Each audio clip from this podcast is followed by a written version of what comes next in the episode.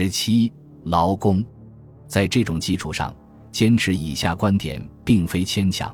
在一七零零年以前的世纪里，欧洲的每一个社会中，积极受雇于农业的人口占比一般在百分之六十五至百分之九十，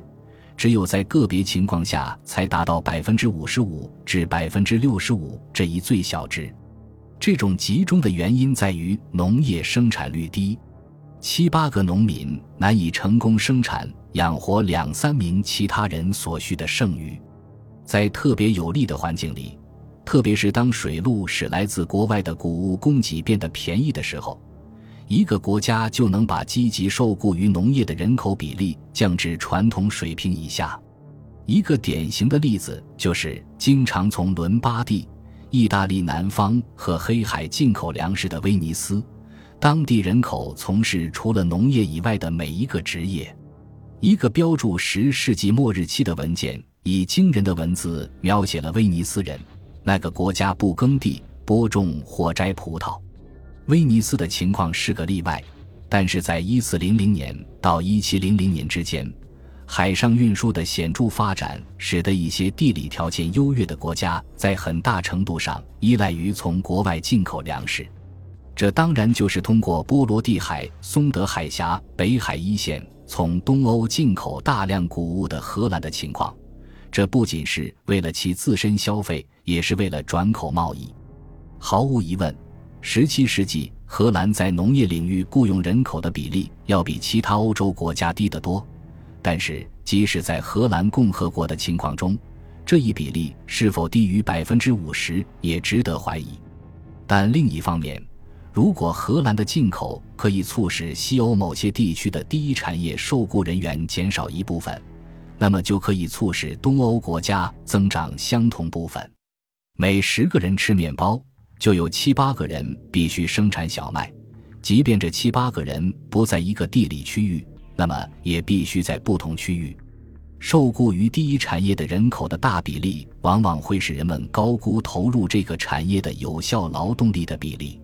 要对其投入的劳动力做一个更加准确的评价，就必须考虑这一事实。由于气候原因，农民一年中长期不劳动，它是存在的，但并不活跃，而大多数艺人每个月都活跃。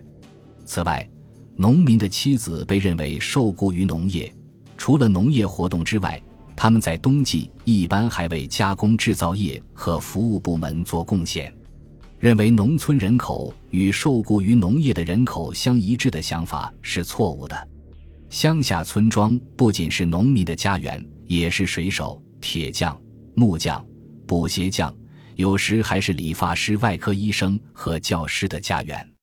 借用路易·马拉西的分类，在农村世界里，我们可以分别有由农民组成的农业子集，由农业工人组成的农业食品子集，加工、贸易农副产品的上层结构，最后还有农村子集。其覆盖在农村或乡下村庄进行的所有其他类活动。十六世纪中叶，什罗普郡麦德尔教区是地道的农村，有大约三百五十人，其中成人男子中约有百分之十一是手艺人、铁匠、木匠、水手、裁缝、补鞋匠和桶匠。表二点七展示了所选定的欧洲城市人口的职业分布。首先要强调的是，这些数据所展示的内容与上章关于需求结构的说法之间的相关性。大部分需求集中在食品、服装和住房上，需求结构影响价格结构，反过来又决定生产结构。因此，可想而知，在表二点七中，三个产业——食品、纺织和建筑——雇佣的人口占所讨论的活跃人口中的较大部分。也就是说，占百分之五十五至百分之六十。受雇于食品产业的员工占比较小，因为表中数据细指城市人口，而受雇于食品生产的员工大多住在农村。就格洛斯特郡而言，一六零八年的人口普查不仅包括三个大城市，还包括其周边的乡村地区。把城市和农村居民放在一起。就会发现，食品生产和供应的从业者形成了最大的群体。食品、服装与建筑三个行业的从业者加在一起，可占全部男性从业者的百分之七十三。无论小技术有多高，他们还是低估了食品、服装、建筑从业者联合群体的相对重要性。例如，皮革行业中有许多人制鞋，因此应归入服装行业；从事与建房屋相关的木工也当归入建筑行业。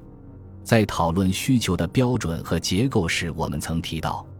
少数人的富有与大众的平均低收入之间的巨大差距，理论上可以刺激国内对服务业的需求。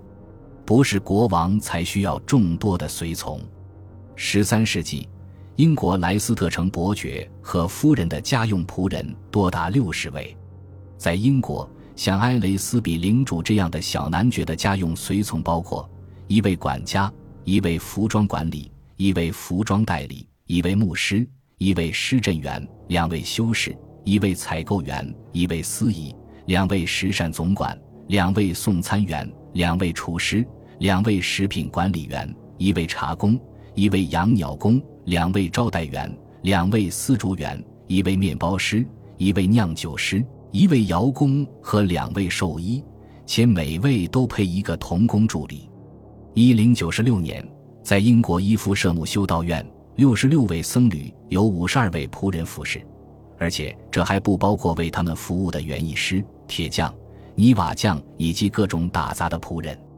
因三百九十三年，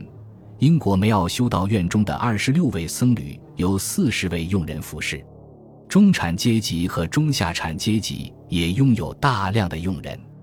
一五五一年，佛罗伦萨的人口普查表明，佛罗伦萨没有雇佣仆人的家庭。只占全部家庭的百分之五十四，在当时的人口统计和财政记录中，一般很难验明家庭成员正身，因为文献记录或是限于家族的头目身上，或是仆人与家庭成员混在一起。当然，在一些城市的人口普查中，家里的仆人是单独列出的。通过现有的数据进行推算，得出的结论是十五。十六和十七世纪，欧洲城市中的仆人约占家庭人口总数的百分之十，这就意味着其约占十五至六十五岁年龄组人口的百分之十七。虔诚和迷信在创造和满足宗教服务的需求中相互加强。另一方面，广泛的虔诚使许多男女信徒加入神职人员的行列。其他一些因素也有利于神职人员数量的增加，陪送嫁妆的习俗成了大多数家庭的梦魇，危及了家庭遗产传承的完整性。在欧洲，为了解决这个难题，富裕家庭就常常把女儿送进修道院。表二点一一提供了十五至十七世纪欧洲部分城市神职人员的一些数据，从整个地区来看。会发现，一七四五年托斯卡纳区大公爵领地有居民八十九万零六百零五人，其中包括两万七千四百三十六位神职人员，约占总人口数的百分之三。贝洛赫估算，在十八世纪中叶，意大利所有神职人员人数约占人口总数的百分之二。一五九一年，西班牙人口总数约为八百五十万人。其中有约四万一千位神父，两万五千位修道士以及两万五千位修女，也就是说，牧师约占人口总数的百分之一点一。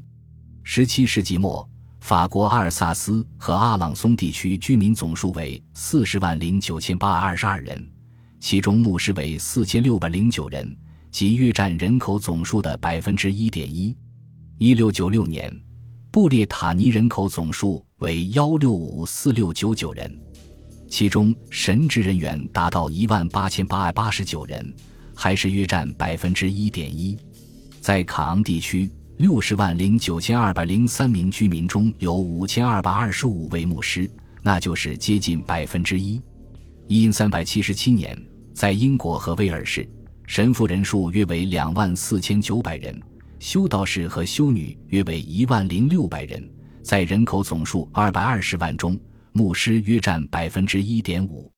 十六世纪初期，英国和威尔士人口接近三百五十万人，其中修道士和修女约为九千三百人。波兰在一五零零年前后约有六千九百位修道士和修女，一万五千位神父。波兰人口总数为四百五十万，也就是说，牧师约占百分之零点五。这些数据使人想到，考虑到工业社会前的人口年龄结构，人口总数的百分之一或百分之二，分别是十五岁以上年龄段人口的百分之一点五或百分之三。从经济学的角度来看。神职人员被认为是特殊服务业生产者，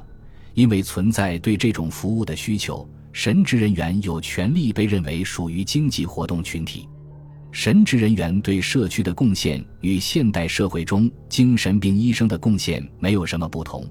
而且人们也注意到，在人们不去求助祭司的国度里，人们最终是去求助精神病医生。此外，在前工业化的欧洲。特别是在农村地区，教区牧师也经常履行我们现在认为属于教师和医生的职能。传统教科书的一个很大的缺陷在于，他认定前工业化欧洲中的商人、工匠、地主和农民为在业人口，而忽略了专职人员，特别是司法人员、律师和医生。私有部门和公共部门对专职人员服务都有相当大的需求。这一方面的问题在第一章已经讨论过。表二点一二和表二点一三给出了与部分欧洲城市主要职业规模相关的一些数据。十三和十四世纪的意大利城市特别提出要有一定的职业群体规模，特别是公证人员的职业规模。在十世纪到十四世纪期间，意大利城市公证人员占据了官僚机构的大部分。表二点一三还表示，意大利城市中医生的数量总是比其他城市要相对多，至少到十七世纪末还是如此。这是否有益于民众的健康，则完全是另一回事。这很可能是有害的。但是如果人们准备支付医生的服务，这种服务的供给又能满足心理需求，那么无论能力如何。医生所具有的时效性一定可与神父和隐士相提并论。